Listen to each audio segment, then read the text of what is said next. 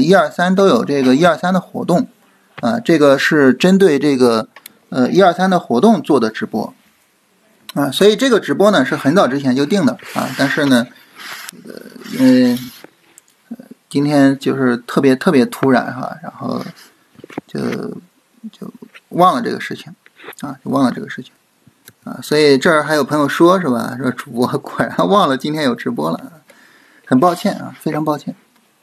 嗯，就是，嗯，怎么说呢？就是我我我我们生活中啊，或者是什么，就是这个交易上也好，或者什么也好，我我我觉得我们面对最多的东西是什么呢？就是不确定性啊。我是今天早晨睡得正香呢，啪一个电话打过来。然后就马上就起床，然后拖家带口的来了外地，啊，就是很突然，就很突然，啊，就是你像在市场中啊，我们聊这个这个不确定性是吧？这个就更多了，啊，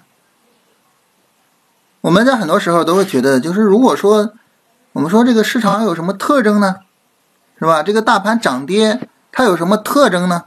如果我们只给它找一个特征，我们就会觉得不确定啊，不确定。你看，我们经常会开玩笑嘛，说明天大盘会怎么样呢？要么涨，要么跌，要么震荡，是吧？肯肯定是这三个。其实是什么呢？就是说不确定。所以，如何理解啊？如何面对这个不确定性啊？这个事情呢，呃，是我们做交。易的永恒的课题，所以我们从这个话题开始入手啊，从这个话题开始入手，就是怎么理解和处理不确定性。首先呢，我们来想，就是说这个不确定性它是不是一个坏东西啊？我们一想，就是这个市场是不确定的，这个市场充满了各种偶然，这个市场充满了各种无法把握的东西，我们就第一反应就是这个东西是很坏的，是吧？这是我们的第一反应。啊，而且我我们没有这个第一反应也很容易理解，是吧？嗯，我我们往往就会觉得，如果我能够去确定市场怎么样，哎，那我就很容易赚钱。所以不确定性这个这个东西是很坏的。那不确定性这个东西它坏吗？首先它当然坏，是吧？当然坏，它是我们的风险的来源。我们想，什么叫风险呢？什么叫风险呢？那风险说白了呢，就是说我有亏损的可能性。那我为什么会有亏损的可能性呢？就是因为不确定嘛，就是因为比如说我买了一只股票，我不知道它明天能不能涨嘛，对吧？所以不确定性呢，在这一点上它首先是坏的，但是反过来说呢，不确定它也是好的。为什么？为什么呢？因为我们想，我们的风险是不确定给我们带来的，那我们的收益是谁给我们带来的？也是不确定给我们带来的，对不对？也是不确定，啊，你比如说，我举个例子啊，就是 如果说国家规定啊，这个最近这十年，这个上证指数啊，就只允许在三千点上下波动，啊，当然大家说这个没有国家规定，上证指数也在三千点波动。我说的这个三千点波动是什么呢？就不要这么大的幅度，啊，不要这么大的幅度。我们这虽然三千点波动啊，但是你看，从两千顶到五千，从五千跌到两千五，其实这个震荡幅度是很大的。这个不确定带来的震荡幅度是很大的，这个不确定带来的这么大的震荡幅度，它就给你带来了获利空间啊，对不对？你在两千买入啊，到五千卖出，这就能赚钱吗？从五千又跌回到两千五，又给了你新的赚钱机会吗？对不对？啊，所以呢。就是我说的这个，围绕在三千波动啊，不是这么大的震荡幅度，而是什么呢？比如说，不允许跌到二九九九，不允许涨到三零零幺，就是三千，就是三千。那请问我们还有盈利机会吗？没有了呀，没有了呀，对不对？所以市场的不确定所带来的这个波动。它给我们带来了什么呢？带来了盈利机会啊！正因为市场是不确定的啊，所以它能够说啊，我在两年前还是一千点，两年后我就到了六千点，然后呢，给你带来了巨大的获利机会。啊，正因为市场是不确定的，所以呢才会有这种波动，才会有剧烈的波动。这些剧烈的波动才带来了牛市，带来了我们的赚钱机会。啊，从我入市以来啊，市场呢有这么五次重大的牛市，是吧？所以，我们首先呢就去理解说这个不确定这个东西哈，不确定性这个东西，啊，它一方面给我们带来了风险，但是另外一方面呢，正因为市场这种不确定性，啊，所以呢。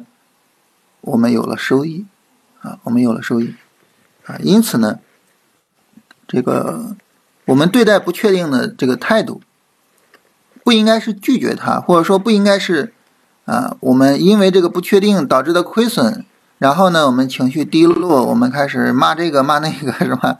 嗯，不应该这样，我们应该反过来就是去拥抱这个不确定性啊。我们要知道，就正是因为市场的不确定，给我们带来了这种。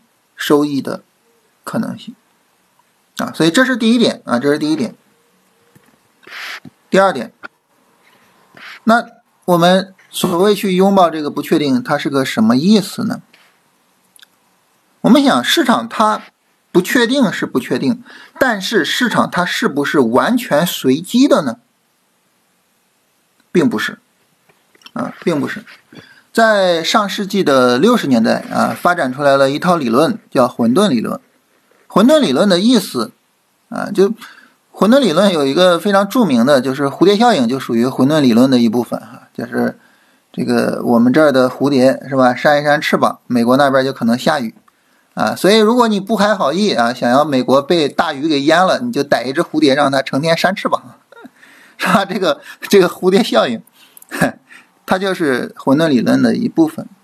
这个混沌理论呢，就是你从微观上呢，它可能是很不确定的啊，充满着不确定性。但是呢，他认为这些东西在宏观上都是具有着这种相对的稳定性的啊。所以市场这个东西呢，它并不是完全随机的，而是具有着一定的相对的稳定性。嗯，这一块呢，如果说展开聊就太学术化了啊，这没有太大必要。就是很多的学者呢，使用随机的方式去生成价格指数，然后去跟我们真实的价格指数去对比，就发现呢，它其实并不是完全一样的。啊，如果说我们使用一个学术的方式去聊的话，就是这个我我我们生活的这个世界，我们知道有有各种维度，是吧？一个点儿就是零维啊，一条线是一维，一个平面是二维。我们生活的世界是三维的，是吧？但是呢，我们在生活中，你比如说你找一个平面啊，它铺满一整个平面，它是二维的。但是如果说，比如说一张纸，啊，中间缺了一个空，它就不是二维的。那么价格走势呢？它作为一条线，它并不是一条直线，它是一个弯弯曲曲的线，是吧？弯弯曲曲的线。所以这个时候呢，那么我们就说它是一维的吗？它不是一维的，因为它不是一条直线。它是二维的吗？它也不是二维的，因为它没有铺满整个画面。所以它的维度介于一维到二维之间，啊，介于一维到二维之间。所以这个时候呢，就是就有很多学者就是呃利用这个东西，然后呢去去去去研究这个价格指数啊，就是如果说它随机的话。那么它的维度应该是什么样的？如果它不随机是什么样的啊？最后得的结论就是价格指数呢是不随机的，啊，价格指数不是随机的，就是所有的价格指数都不是随机的，都是具有着稳定性、具有着趋势性的，啊，这个是一个结论啊。这个具体的论证过程就不跟大家聊了，太太太学术了，太无聊了，是吧？包括我现在讲到现在十分钟了，可能大家都觉得哇，这这这十分钟就很无聊，是吧？嗯。所以我们就不多说了哈。总之呢，价格指数并不是完全随机的，它虽然具有随机性，但是呢，这个随机里边呢又具有着一定的稳定性。也就是说，我们能够在这个随机里边找到一些什么呢？找到一些市场特征啊。这些市场特征呢，它能够告诉我们啊，市场在随机之中具有着一些相对的稳定性。而这些相对的稳定性是什么呢？这些相对的稳定性就是我们的赚钱机会，啊，就是我们的赚钱机会。所以，你比如说我我我们经常说一句话是吧？我们经常说一句话，就这个世界是纷繁复杂，是复杂多变的。那么你在一个变化的世界里面，你要跟着它去变吗？呃，不是，我们要找到其中不变的东西，对不对？我们要找到其中不变的东西。所以，拥抱确定性，呃，拥抱这个随机性，最重要、最重要的一种形式，就是我们在随机性之中找到那个相对的确定性，找到那个不变的东西。啊，你比如说，对于价值投资来说，他们找到的不变的东西就是价格一定是围绕着价值波动的，这个东西是不变的。只要这个东西不变，那好，我做价值投资就有理论基础，我做价值投资我就可以持续的去盈利啊。虽然我可能会遭遇一些。短期的挫败啊，比如说今年可能是价值投资，呃，滑铁卢的一年是吧？啊，但是呢，就是从长期来说啊，这这个这个交易方式肯定是没问题的。那么对于我们来说啊，我们大家知道这个龙回头战法是吧？我们这这位朋友的名字啊，哈 哈看天吃饭龙回头是吧？我们是做龙回头的啊，是一个看天吃饭的交易方法。那么我们这个。交易方法，我们找到的那个确定性是什么呢？我们在这个纷繁复杂的、在这个变化多端的市场里面所找到的那个不变的东西是什么呢？就是市场是，呃，涨跌轮换的。啊，什么叫涨跌轮换呢？就是市场在一个上涨之后必然跟随一个下跌，在一个下跌之后必然跟随一个上涨啊，这是我们找到的不变的东西。这是我们找到的不变的东西。所以这个时候呢，我们就根据这个形成了我们自己的啊一整套的操作方式。这里面比较核心的是什么呢？比较核心的第一个就是趋势。第一个是趋势啊，就是我在这个涨跌之中呢，能够看到啊，那么高点不断的在抬升，低点不断的在抬升，这样的品种呢，我们叫它是上涨趋势。那么这种上涨趋势的这种股票，这种上涨趋势的行情，才是我们真正值得跟踪的。那第一个重要的是趋势，第二个重要的是什么呢？第二个重要的就是我在这个趋势里面，我要怎么去做买入呢？我做买入呢，我要在相对的低位去做买入，也就是什么呢？也就是我在下跌的时候去买入，在上涨的时候呢，我就能赚到钱了。当然，这个买入可能不在某一天某一个点，可能是在一个区域啊，就是相对的低位去做买入，啊。那么，因为我是在上涨趋势，在低位买入，所以上涨趋势我们认为它是是是一个龙的行情，啊，低位买入去回调买入，所以叫龙回头，是吧？看天吃饭，龙回头，是吧？这就是龙回头的来历，这是我们找到的比较根本的东西，啊，就是我们整个操作方法，呃，它其实聊起来。啊，这个底层的东西，哲学的东西 就是这些。但是聊聊完这些之后呢，我们可能会觉得哇，这个东西简单清晰。但是实际在用的时候呢，我们会遇到很多问题。啊，实际在用的时候会遇到很多问题。这些问题呢，可能说它会是比较困扰我们的问题。这些问题呢，可能嗯，它会是呃。就是导致我们交易失败的一些东西。我们首先遇到的一个东西是什么呢？就是我们自己。首先，首先我们遇到的一个困难就是我们自己。为什么呢？因为人的本能是什么呢？人的本能是趋利避害的啊！这不是人的本能，这是所有生物的本能。我我我说这个所有生物。就不仅仅是人，不仅仅是动物，它甚至连植物都是趋利避害的，是吧？我们上初中的时候学生物，我们知道植物都有什么习习性呢？有趋光性，有趋水性，对不对？你把一个植物放那儿，啊，放在窗户边上，它的枝叶都往那个阳光那儿走。你给那个植物一半浇水，一半不浇水，你会发现浇水的那一半根特别多。连植物都知道趋利避害，我们作为人，我们当然趋利避害，对不对？那你趋利避害，这个时候就麻烦了啊！所以我们在交易中遇到的第一个敌人是我们自己啊。麻烦在哪儿呢？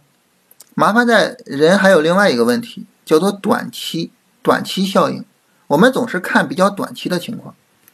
你比如说你在这样的时候呢，你就就就觉得，你看这个都跌了几个月了，是吧？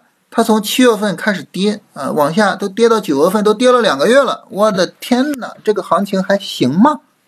对不对？我们就会有这种困扰。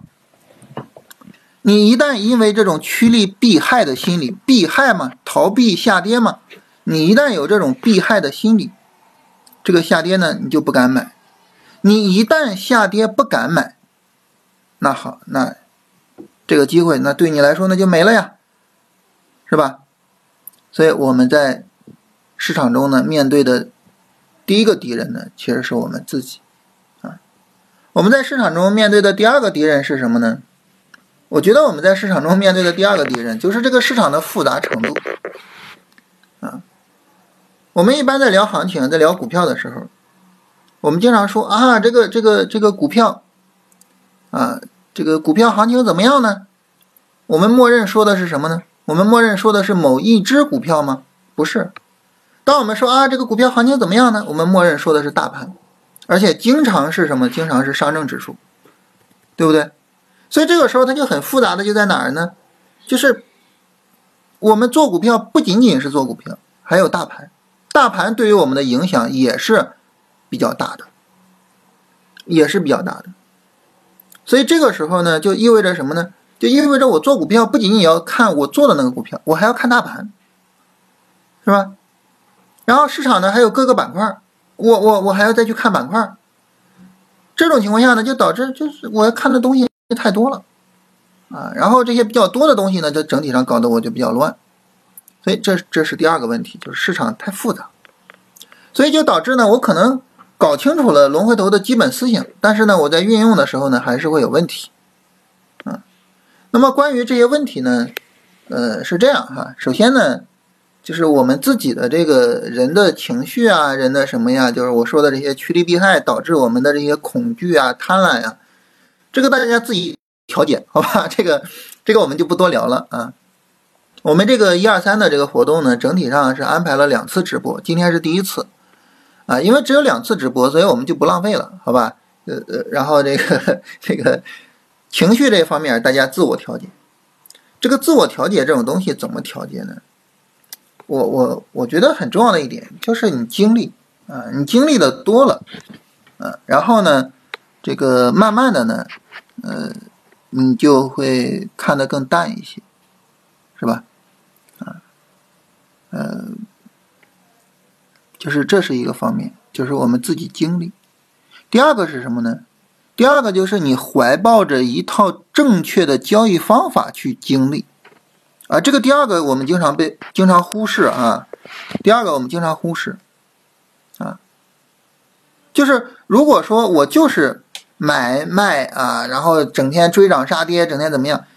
就累得要死，不挣钱，然后经历的所有的都是挫折、痛苦，然后你的情绪就会怎么样呢？就会越来越差，是吧？就会越来越差。这个时候你哪怕去读一些心灵鸡汤，你哪怕说我我我调整我的心态，哪怕怎么样，没有用。但是如果说你自己怀抱着一套正确的交易方法，换句话说就是能够真正把握市场的确定性的交易方法。然后你再去有所经历，这个时候呢，它就会真正有意义。为什么呢？因为你经历的越多，你就会越坚定。哇，这套方法就是对，这套方法就是好。你比如说吧，咱们这个龙回头是吧？要求调整，要求下跌的时候买。你每一次追高，你不仅仅感受到的是什么呢？是哎呀，哎呀，这个这个被套了，哎不行。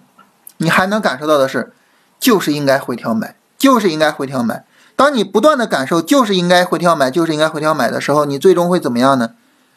就是你的心态慢慢的就不断的转向这个回调买，然后你就能够很自然的去做到回调买了。所以，心态这个东西怎么去解决呢？我觉得一个比较根本的解决途径就是我们怀抱着一套有效的交易方法，然后呢，不断的去经历，不断的去经历。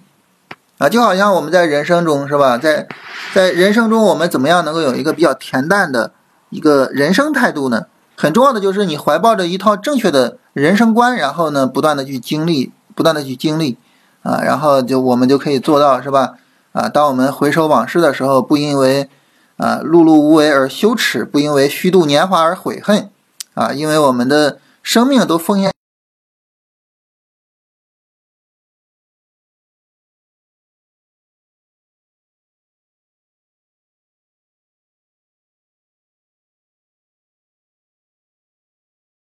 抱着一套错误的价值观去经历，你经历的越多，你在这个错误的价值观上走得越远，然后呢就越容易出问题，啊，所以怀抱着一套正确的方法去经历，这个很重要，好吧？第二个呢，就是关于聊这个，我们说这个市场比较复杂这一块上，啊，这一块上呢，就是有两点，我觉得大家是最困扰的，嗯，第一点呢，就是我们的这个看大盘，第二点呢，就是选股。所以呢，我们这两次直播啊，一次安排就是今天这一次啊，跟大家聊大盘。大家说，我的天呐，终于聊到正题了，是吧？终于聊到这个跟踪大盘的技巧哇，终终终于聊到正题了，都半个小时了。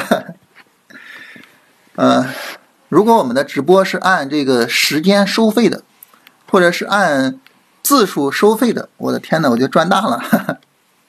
然后，然后第二期的直播呢，就是跟大家聊这个选股啊，所以整体上呢，就是两期直播就跟大家聊这两个话题啊，其实其实就是呃龙回头里边，或者说我们在交易中啊面对的最多的两个困扰。咱们今天呢，首先啊，我们来聊第一个话题，就是关于啊这个看大盘的技巧，是吧？啊，看大盘的技巧。那么对于大盘来说呢，呃，首先。我们要去理解，就大盘这个东西哈，它不是只有一个上证指数的啊，这个是很多人，尤其是没有接触到我们这套理论的人，最容易犯的错误，就是我们就觉得就是大盘，大盘不就是上证指数吗？对吧？啊，我们就觉得就是大盘等于上证指数，啊，其实不是啊，大盘绝对不等于。上证指数，啊，实际上大盘这个东西呢，呃，这个大盘最早是美国人搞的，是吧？查尔斯道搞的，他搞了个道琼斯指数。但是我们知道，美国呢，它也有好几个大盘指数，我们常用的就是道琼斯指数，啊，然后呢，这个纳斯达克指数，还有一个就是标普五百，这是我们常用的三个。所以你就知道，它肯定不是只有一个指数的。上证指数呢？你一听名字你就知道，它反映的是什么呢？反映的是上海证券交易所的股票的情况。那我们知道，我们现在有三家证券交易所，对不对？除了上海证券交易所，还有深圳证券交易所，还有北京证券交易所。那你说大盘怎么样？它它它是只有上海那个证券交易所就能够反映的吗？那当然不是，是吧？我们至少要增加一个什么呢？你至少要增加一个。深圳证券交易所的相关指数吧，也就是深证成指。所以你无论如何，你在看大盘的时候，你要增加这个啊。当然，北京证券交易所啊，北交所，因为它刚刚开始啊，而且呢，它是这个新三板啊，所以这个大家可能参与的少，这个我们就不多聊了。但是无论如何，你得增加一个这个。除了这个之外呢，那么其实有一个东西它是很特殊的。啊，在我们所有的股票里边，有一个东西是非常特殊的，是什么呢？就是创业板。啊，创业板大家可以回顾一下，啊，大家可以回顾一下。啊，当然还有科创板哈，这两个都比较特殊。大家可以回顾一下创业板是怎么建立起来的啊，非常复杂。啊，就是我们建创业板呢，我们是为了和谁对标呢？是为了和纳斯达克对标，所以建一个创业板。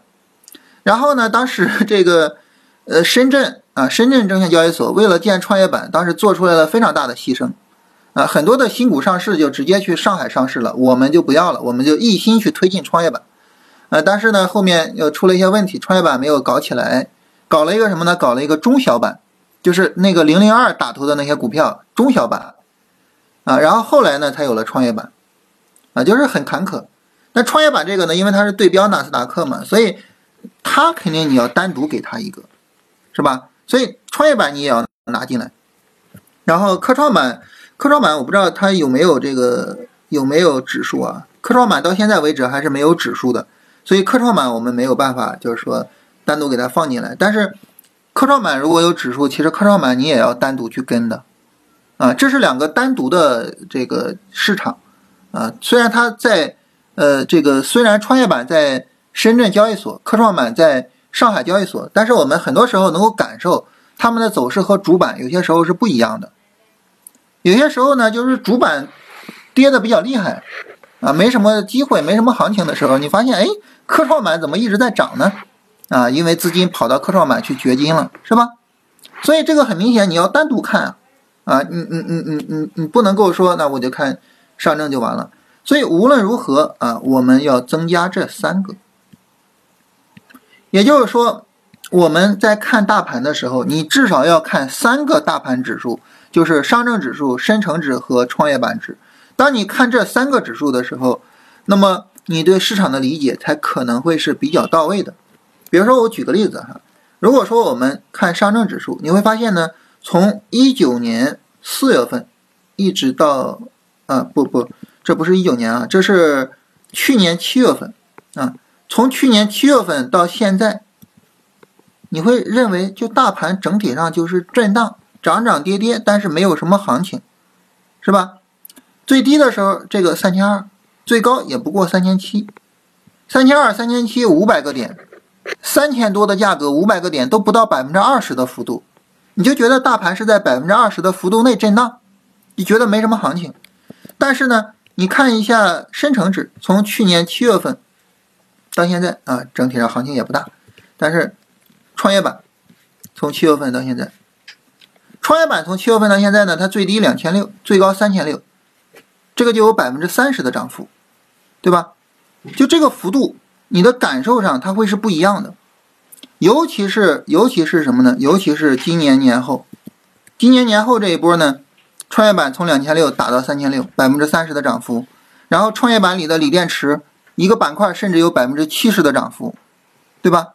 就你的感受会不一样，就是你去看不同的指数，你的感受会不一样。尤其是当我们回溯到什么呢？当我们回溯到一九年，当我们回溯到一九年的时候，你就感觉上证指数呢，就是两段大的震荡，通过一段单边连接起来。这一段单边呢，就是去年七月份之前的那一段单边。但是呢，如果说我们再去看创业板，你就会感受不是这样的。从一九年四月份的这个高点到现在，它是一波一波在往上涨，一波一波在往上涨，每一波的涨幅都很大，都很明显。啊，当下这一波这这这相对小一点，是吧？所以这个时候呢，很明显的就是，我看这三个指数，我对于大盘的感受会更加深刻一些。我对大盘的判断会更加准确一些，这是我们要看这三个。另外一个呢，就是我们刚才提到，啊，这个科创板、创业板跟主板不太一样，但是其实呢，在主板内部有些时候也会有分化。分化在哪儿呢？就分化在大股票跟小股票上。你比如说，你像去年，我们就说大股票一直在涨，小股票在跌；今年呢，就小股票一直在涨，大股票在跌。是吧？就分化很严重。我们来对比一下啊，这个国证两千是比较小的，然后呢，上证指数这个呢，它是比较强的。我们来看啊，在去年的时候，去年的时候呢，这个上证指数一直在涨，呃，上证五零一直在涨啊，不应该叠加上证指数啊，应该叠加上证五零。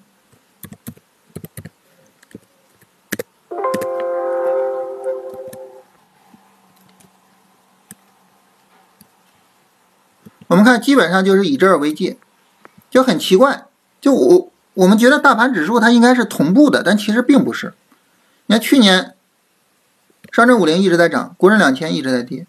今年呢，国证两千一直在涨，然后呢，上证五零一直在跌，完全反过来，完全反过来，剪刀差，完全反过来。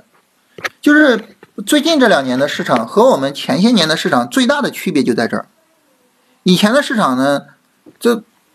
整体上来说，就是大家齐涨齐跌还是还是比较明显的，是吧？所以呢，我们就会有一些比较经典的牛市，啊，零五零七年这种牛市，一四一五年这种牛市是比较典型的，是吧？所有的股票都涨，但是现在不是，分化特别严重。我们为了理解这个分化，为了跟踪这个分化，为了跟踪这个分化里面走的比较好的这个大盘指数，我们就需要什么呢？需要同时看啊这种从大盘的股票到小盘的股票，各种不同层级的股票的指数。最大的呢就是上证五零，其次呢是沪深三百，然后中证五百，最小的国证两千。所以你看这三个，呃，看这四个指数。基本上你就能够理解，现在是大票好还是小票好啊？现在市场的风格是什么风格？是大票风格还是小票风格？你就能够去理解这个东西啊。所以这样的话呢，我们就需要什么呢？我们就需要看三个指数加上四个指数，总体上看这七个指数。所以这是第一点，你看这七个指数，你整体上对市场的理解才能够更加好一点。这是第一个。第二个。就当我看这七个指数的时候，我们就会开始有问题了。什么问题啊？我以谁为准啊？对吧？我以谁为准啊？这会是一个很大的问题啊！你你跟我说只看上证指数啊，不用看别的，就看上证指数的时候，虽然我对市场的理解可能会有问题，可能会不准确。但是呢，至少有一点，至少有一点是什么呢？就是我至少很明确，我就看上证指数，我就根据上证指数去安排我的操作。我至少很明确，有一个明确的参考对象。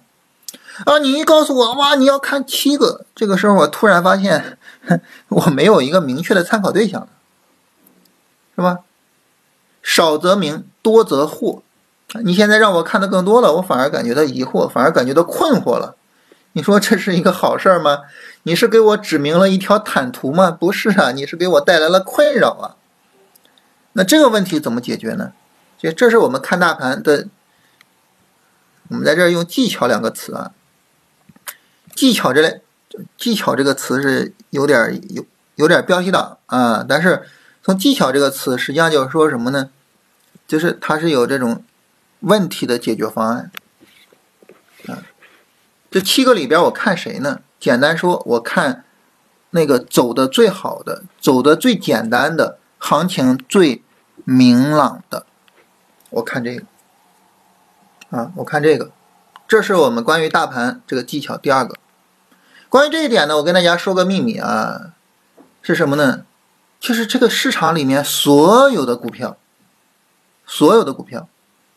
越是走得好的，越是能够让你赚钱的，它的走势越简单，越容易理解，越一眼看过去就很清楚。反过来呢，越是走的乱七八糟的，越是看不懂的，就越不容易赚钱。咱们经常说，就看不懂的行情不要做啊，其实非常有道理，因为看不懂的行情就是会让你亏损。举个例子，比如说宁德时代，宁德时代可能是最近这个牛市里面最简单、最容易理解的一只股票。它就是非常简单、非常舒服的。我们说涨跌轮换是吧？非常简单，简单到了就这个行情，你哪怕没有什么明确的这种技术分析的这种能力，或者说没有这个相关的知识储备。你一眼看过去，你就知道，就宁德时代就这样一波一波的这种涨跌，一波一波的这种涨跌，啊，我只要在它的这个这个呃下跌的低位去买入，然后就很容易赚到钱，是吧？这就是能够给你带来利润的股票，能够给你带来利润的股票就长这样，简单清晰明了，所以我我我。很容易赚钱，但是呢，你反过来，嗯，你比如说像像这个走的也也很清楚，是吧？走的也很清楚，也很容易赚钱，啊，你像这种走的乱的，相对来说呢就难处理一些，你看这种，你一看你就就觉得这个趋势很不明显，是吧？它就比较难处理，挣钱可能就会比较难一些，是吧？挣钱可能就比较难一些。所以走的越简单的挣钱越容易啊！它只要走势复杂了，只要走势上就难以理解了，这个行情它究竟是什么情况呢？当你一问这个问题的时候，你就知道这个股票可能很不值得做啊！当然，这个选股的事情呢，我们以后会聊，是吧？啊，下一次直播会单独聊。下一次直播好像是十二月十三号啊，好像是。希望我下次能记得，啊，希望下一次没有事儿了，不需要在这个外地跟大家聊啊。所以，这个时候我们就理解，就是这七个大盘指数，我以谁为准？我以走的最简单、最清晰、最明了的那个为准。上证指数简单吗？我们刚才说了是吧？它其实好像一直横着。这个呢，好像也不简单。这个呢，相对来说它的起伏是不是比较容易就能够看出来？它比较简单，所以我们就可以主要看它，对不对？像这个起伏也比较简单，只不过是往下起伏的啊，这个我们一会儿再说啊。这个看着就比较乱啊，这个相对来说比较简单一点，这个相对来说比较简单一点，是吧？所以这样呢，我们就比较清楚了，就是创业板、上证五零、国证两千，他们三个比较简单，你就看他们三个，多看一看他们三个，别的那些复杂的少看啊，少看，所以。你说少则明，多则惑，那怎么少呢？就这么去少。我们经常讲呢，读书是把一本薄书读厚，再把一本厚书读薄，是吧？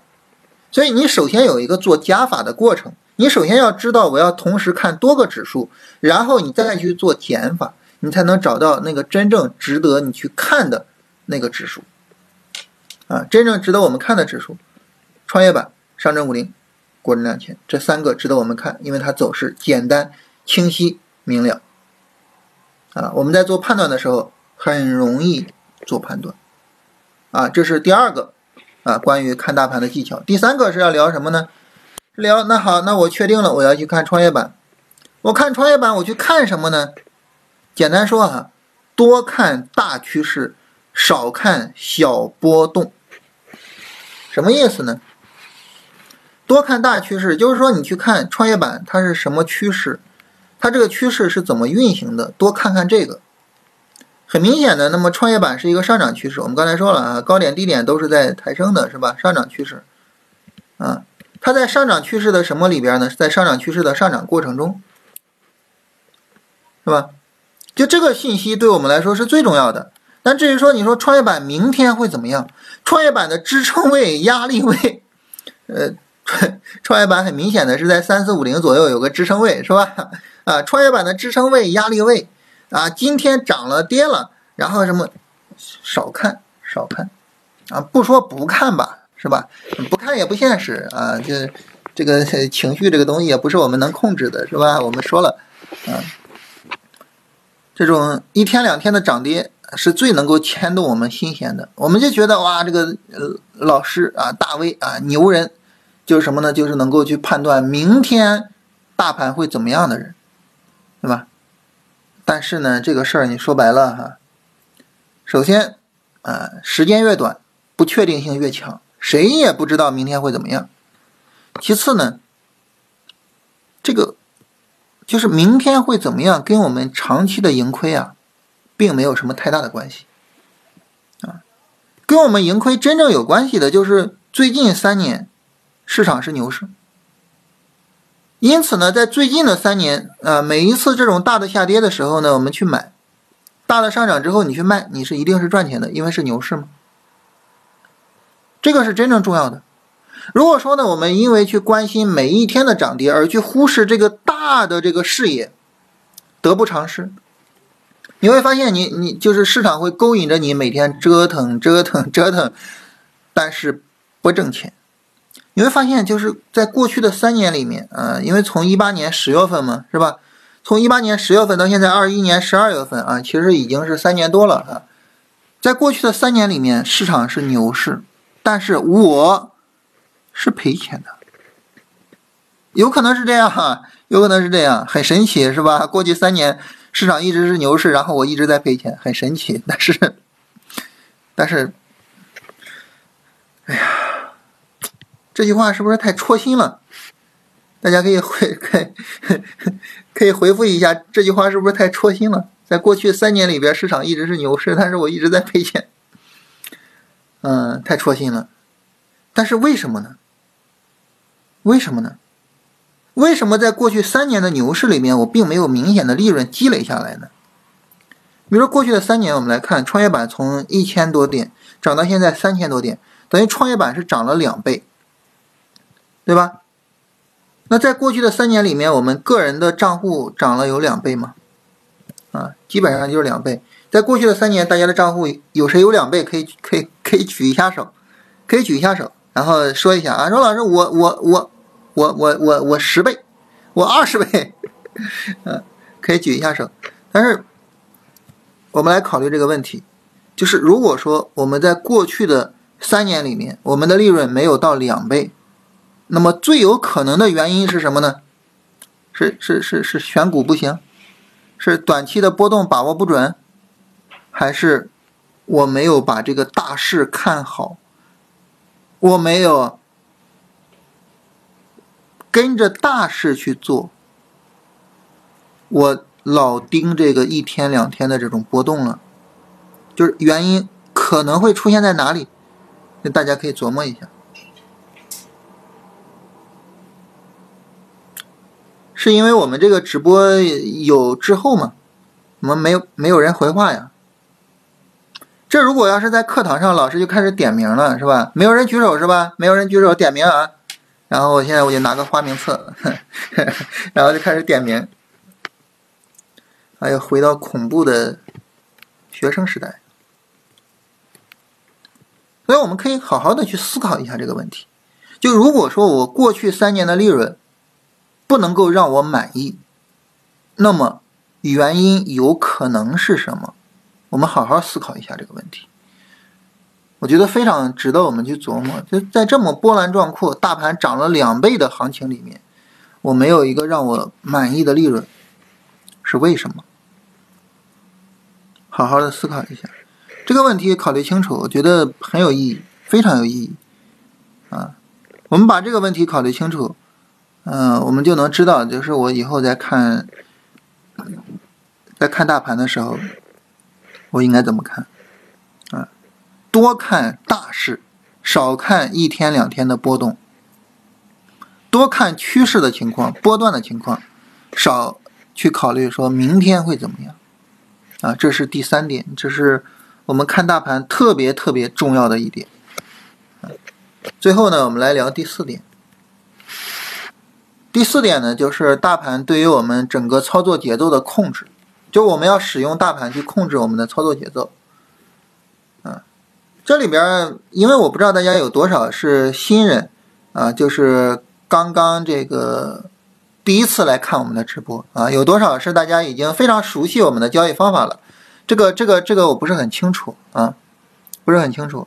然后我。我在这个地方不得不使用一些我们的术语了哈，很抱歉啊。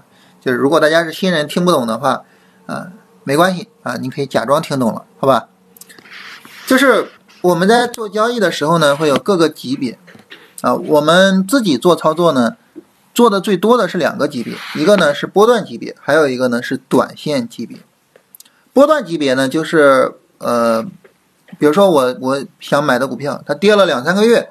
但是没有跌下去，我去做买入，然后呢，我期待它后续能有一个两三个月的上涨，这叫波段级别。短线级别呢，就是它跌了，呃一两周，然后没有跌下去，我去买入，然后我期待它能够有一个一两周的上涨，这叫短线级别。啊，这是波段级别、短线级别就相关的概念。那么我们最后要聊的一个这个大盘对于操作节奏的控制，什么意思呢？意思就是说，我们在做操作的时候，最好大盘能够有一个对应级别的下跌啊。你比如说，我做波段啊，跌两三个月那种，那么最好呢，大盘能够有一个两三个月的下跌，因为大盘呢，它在一个波段下跌之后会展开一个波段上涨，所以呢，那么当我们等大盘有个两三个月的下跌，然后我们在这儿买入的时候。我就能够在后面大盘这个两三个月的上涨中，大盘给我抬轿子，然后呢，我的这个股票就能够涨得很好，就能够涨得很好，是吧？啊，大盘两三个月的下跌，我去买入啊，然后大盘的上涨中啊，我的股票就涨得很好。那如果说呢，我是做短线的，这个时候呢，我就需要大盘呢也有一个对应的短线的下跌啊，然后呢，一个短线的下跌之后呢，大盘在短线上涨中，我的股票可能就走得比较好，是吧？短线的下跌，短线的上涨，是吧？短线的下跌。啊，短线的上涨，对吧？所以呢，就是我们要用大盘去控制我们的操作节奏是什么呢？就是无论我们做哪个级别的操作，啊，无论我们做哪个级别的操作，那么我们买入都应该是在这个级别的下跌走出来的时候去做买入。大盘啊走出来这个级别的下跌，我们去做买入。然后呢，在大盘走出来对应级别的上涨之后，我们去做卖出，或者说我们去做平仓，啊，做操作应该是这么做，啊，做操作应该这么做。当我们这么样去做操作的时候，啊，让大盘去控制我们的操作节奏的时候，这个时候呢，我们就能让大盘给我们抬轿子。我们想，你看大盘，看大盘，看大盘，你是。想干什么呢？你是希望大盘起到什么作用呢？其实就是希望大盘给你抬轿子，对不对？所以你只有这个节奏踏准了，你才能让大盘给你抬轿子啊。因此，这个非常的重要，好吧？这是我们要聊的，就是关于看大盘的最后一点。所以我们要跟大家聊的这个准确跟踪大盘的技巧啊，总共有四点。第一。不能只看上证指数，要综合看多个指数。第二，在多个指数中着重去看走势稳定、走势简单、啊走势最明确的那个指数。比如现在呢，呃，走势比较明确的就是创业板、国人两千啊，当然还有上证五零，但上上证五零是下跌趋势啊。最后一个就是，无论我们做什么级别的操作。最好在大盘有对应级别的下跌的时候去做操作，啊，然后呢，在这种情况下，大盘才能够给我们抬轿子。哎，不对，我漏了第三点，不好意思啊，多看大趋势，少看一两天的波动。如果说，呃，你做股票亏损了，绝对不因为你没有能力把握一两天的波动，而是因为你看大的趋势看的太少了，好吧？这三点，呃，这四点，这四点是关于。我们觉得就是跟踪大盘最重要、最重要的四点啊，跟大家分享一下。啊，我自己啰里吧嗦说了五十分钟啊。好了，来看一下大家问题，好吧？其实我的这个提纲不是这样的啊，我的这个提纲是中间就会跟大家有互动，但是我想了一下，准备的内容太多了，嗯，中间有互动，我害怕讲不完，所以我们就把互动放到最后。分析一下隆基的波段，呃，隆基呢，它有一个走势呢，稍微的有点奇怪啊，就是可能会给大家带来困扰。就大家可能会觉得什么呢？就是隆基，你看，哎，这这这一个波段下跌，是吧？然后我在这儿买入啊，我做波段操作，因为这个是一个低点嘛，是吧？啊，低点啊，我去买入，买入呢，这个时候隆基呢，它也涨了。涨了之后呢，是不是就整个波段回调结束呢？哎，怎么又回来了呀？所以这个时候呢，就给我们带来了一定的困扰，就是隆基它要干嘛，对吧？那我们怎么去理解隆基这个行情呢？就是理解它从七月份以来整体上大的一个调整，就理解什么呢？它在周线上要走小波段啊，它要走这个周线的小波段。这么去理解隆基啊，那么我们就相对比较简单了，是吧？周线上要走小波段，那大家说呢？周线走小波段，那当然隆基的波段还可以继续做，对不对？可以继续做。那我怎么做呢？首先第一个就是看看隆基能不能再回到七十七左右的位置啊，因为你它再回到这个位置，我们就具有成本优势嘛。第二个呢，你会发现呢，这一段小波段呢，下跌起下。这个是有一个加速的，啊，有一个力度的增强。大家说这个力度怎么增强了呢？角度线变平缓了呀？不是，它的延续性更强了。所以呢，这个股票呢，我们最好等什么呢？最好等下一次日线短线下跌再做啊，没必要着急做。下一次日线短线下跌，看看它有没有再回到七十七左右的机会。哇，如果有回到这个机会，还是很值得去参与的。值得参与不是说隆基肯定会涨，肯定能涨啊，不是这个意思，而是什么呢？而是风暴比特别合适啊，风暴比合适，是吧？它跌到七十七了，你的止损很小啊，对不对？止损很小，但是呢，它上面的收益空间是比较大的，所以风暴比呢是比较合适的啊。因此呢，从隆基的这个波段的角度呢，实际上就是我们理解它在走周线小波段。啊，这么理解就比较简单。金晨能不能分析一下？大家最好不要给我使用简称啊，因为可能一只股票你特别熟悉，但是我不熟悉的，所以就有可能说这个，你比如说我就得去试金晨股份、金晨科技、什么金晨什么金晨集团，它到底是金晨什么呀？是吧？嗯，然后这个呢，它前面这一波拉升啊。这个太强了，太强了，所以呢，它需要一个漫长的消化获利盘的过程，是吧？这个拉太强了，所以它需要这个漫长的消化获利盘的过程。因此呢，你看着这个票是吧？这个它波段好像也跌得很充分，这能不能做呢？啊，可能呢，这个就是需要一个过程。这个票呢，它有个问题，就是它的这个高点呀，不断的在往下降，不断在往下降，所以就显得这个票呢比较弱啊，这是它的一个问题。但是呢，同时它的低点呢开始慢慢的稳住了，稳在了一百一附近，所以这个短线下跌展开，你看它能不能跌破一百一？最好能够再回到一百一附近去考虑介入。还是那句话，风暴比合适，否则的话呢？它如果稍微一调你就买，如果这个阻力位始终就过不去，你的风暴比就特别差，对吧？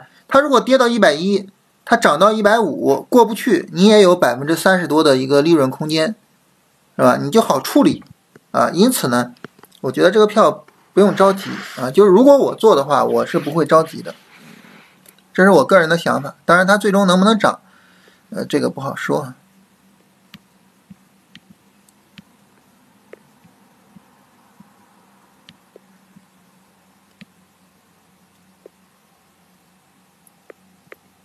啊，这儿有朋友给总结了一下，非常感谢啊！总结啊，总结成了三点，是吧？就这三点。三峡能源，三峡能源这个票，我们可以理解，它也在走这个波段的下跌，然后呢，它也是一个很大规模的，可以理解为它是一个很大规模的这种。周线的波段调整，可以这么去理解它。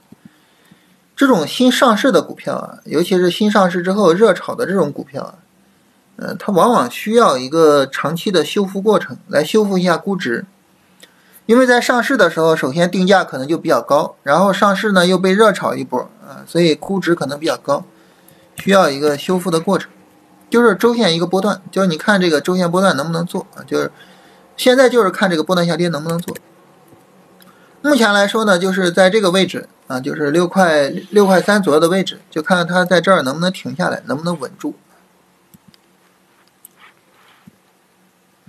呃，第一天接触炒股啊，朋友推荐买长安汽车。我我说实话啊，如果说你是第一天，真的是第一天接触这个炒股的话，我建议不要买个股，我建议去多去买一些什么呢？就是。你可以去买一些大盘的 ETF，或者是买一些板块的 ETF 去感受一下，因为大盘跟板块的 ETF 它相对比较稳定，你可以去感受一下市场的波动，呃，这种盈亏的变化，可以不用着急去做个股，因为个股的波动太剧烈了，啊，那那至于说听朋友推荐，这个感觉好像很不靠谱，然后呢，你听我的呢也不靠谱，是吧？啊，你你如果真的是第一天炒股的话，我觉得就是不太应该去做个股。长安汽车是一个波段调整啊，目前呢在相对低位附近啊，风暴比还是可以的，但是呢这一段下跌力度太大了啊，如果说要做整车的话，因为长安汽车是整车嘛，如果要做整车的话，我觉得可以再去翻一翻其他的整车的股票，长安汽车并不是一个很好的选择。联虹新科，联虹新科这个调的力度有点大，啊，也是一个波段调整，现在也在低位附近，但调的力度有点大，我觉得并不是一个很好的选择。昨天松原大跌进场，后续怎么处理比较好？你按照你的交易条件处理啊，是吧？我我我们这个做操作肯定都有自己的交易条件，肯定都有自己的操作流程。你按照自己的交易条件，按照自己的操作流程去处理就可以。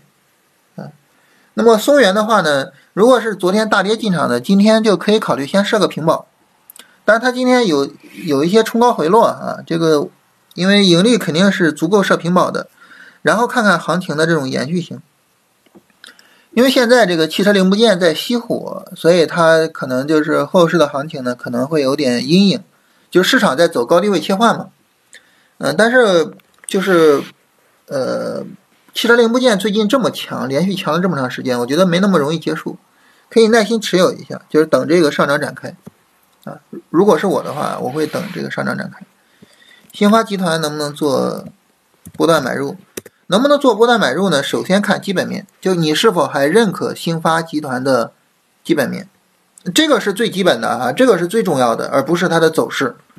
从走势上来说呢，那当然调的稍微大一点，是吧？调的稍微大一点，就是等下一次日线、短线下跌可能会好一点。另外一个，兴发集团没有那个谁强，就是你你可以在磷化工里面翻一翻哈，大趋势就是格局。啊，然后呢，我们应该研究板块啊，长时间板块会怎么样？然后心中不慌，这样想对不对？这样想非常非常非常对啊！我们十三号聊选股的时候会重点的去聊板块这个事情啊，心非常非常对。美格智控的推损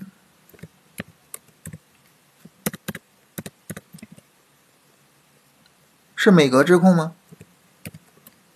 美格智能，这家伙，你自己做的股票，你的，呃，美格智能的推损，如果让我放的话，我可能会放到这个低点，啊，会放到这个低点。另外，它走出来新一轮的短线调整。哦，对了，这个首先得问你是做什么级别操作的，是吧？你要做波段的就不能放这儿了。我我的意思是，如果做短线放在这里。啊，这有朋友中签了。然后猪肉、白酒，然后研究逻辑啊，研究技术分析啊，是这样的啊，是这样的。什么也不懂就买了，其实不应该什么也不懂就买啊，不应该这样子。啊，这个很多人说我们做股票的，这是什么情况呢？就是你去菜市场买菜，你会挑挑拣拣，你会跟老板谈谈价钱。但是你到股票市场里面买股票，不挑不拣啊，不跟人谈价钱，然后有朋友推荐一只股票，然后就以当前价啪直接买了，不应该这样，不应该这样。点评一下中国平安，中国平安呢，它跟上证五零有点类似，首先是熊市啊，然后呢，这里有个波段的，就是波段还没有破位。熊市有可能会终结，啊，所以我之前聊过这个事情，就是，呃，你之前呢，如果说不断的去抄底中国平安，肯定是不对的啊，就之前抄底中国平安肯定是不对的，但是现在抄底中国平安有那么一点点道理了，所以如果你特别看好中国平安的基本面，你说我现在能不能抄底，至少比之前有道理了啊，之前抄底瞎抄没有道理。多讲讲板块逻辑啊，这个以后会增加这些部分哈。白酒行业会因为什么原因导致企业完蛋？企业完蛋不至于啊，企业完蛋不至于，但是企业不完蛋，股价呢也是有可能下跌的。嗯，我觉得白酒的话呢，它最大的风险其实还是在于政策风险，就是比如说像消消费税之类的东西。呃，高端白酒会不会征收消费税呢？那这个还是它最大的、最有可能的风险。其他的，我觉得。可能不至于有什么大的风险。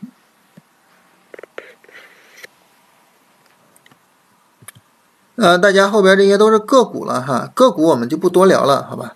这个个股的话呢，因为这个其实我我我我今天跟一个朋友聊天啊，今天的朋友就问我啊，说他的某一只股票，说这个股票这个呃操作然后怎么怎么样，他就问我他做的对不对？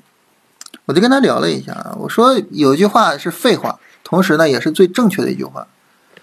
就是，嗯，你按照你自己的交易条件做就是对的，你不按照自己的交易条件做呢，就是错的。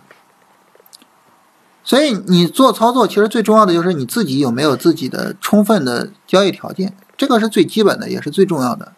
啊，你有，你怎么做都是对的，哪怕它不赚钱；你没有，怎么做都是错的，啊，哪怕它赚钱。所以呢，就是这些个股啊，咱们就不多聊了，是吧？大家按照自己的交易条件去处理。另外，咱们今天这个时间也到了，是吧？咱们今天呢就聊这些啊，今天就聊这些。当然，这个这个幺幺二三这个活动呢，主要是为了这个推销的嘛，是吧？跟双十一一样啊。所以这里跟大家说一下，就是大家在右下角应该有我们一个挂件啊，应该有我们一个挂件，就是关于这个新米团的。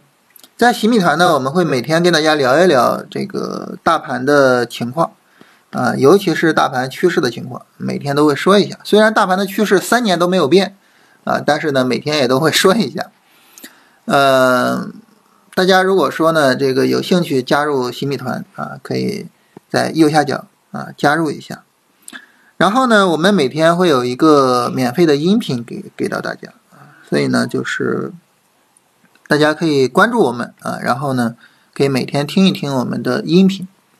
呃，今天的音频呢，我想跟大家聊，就是聊那句废话啊，就是按照你自己的条件做就是对的啊，不按照条件做呢，就就就是不对的啊。跟跟大家聊一聊这句废话，好吧？我们今天就聊这些，然后呢，到十二月十三号，我们跟大家聊一聊。哎，我记得是十二月十三号，我。我我我我有点记不清楚了啊，到时候再提前跟大家说啊，应该就是十几号，十二月十几号，到时候再跟大家呃提前说一下，然后到时候呢我们再聊一聊选股啊。好，我们今天就简单聊这些啊。这个滴滴说的，我觉得说的很好啊，做股票一定要有舍啊，有舍有得是吧？以前啥都想买，现在呢就只看自己最认可的，呃，说的非常好。啊，你有所放弃才能够有所收获啊！好，是十二月十三号啊，十二月十三号晚上啊，这个到时候跟大家聊一聊选股，好吧？那我们今天就到这里。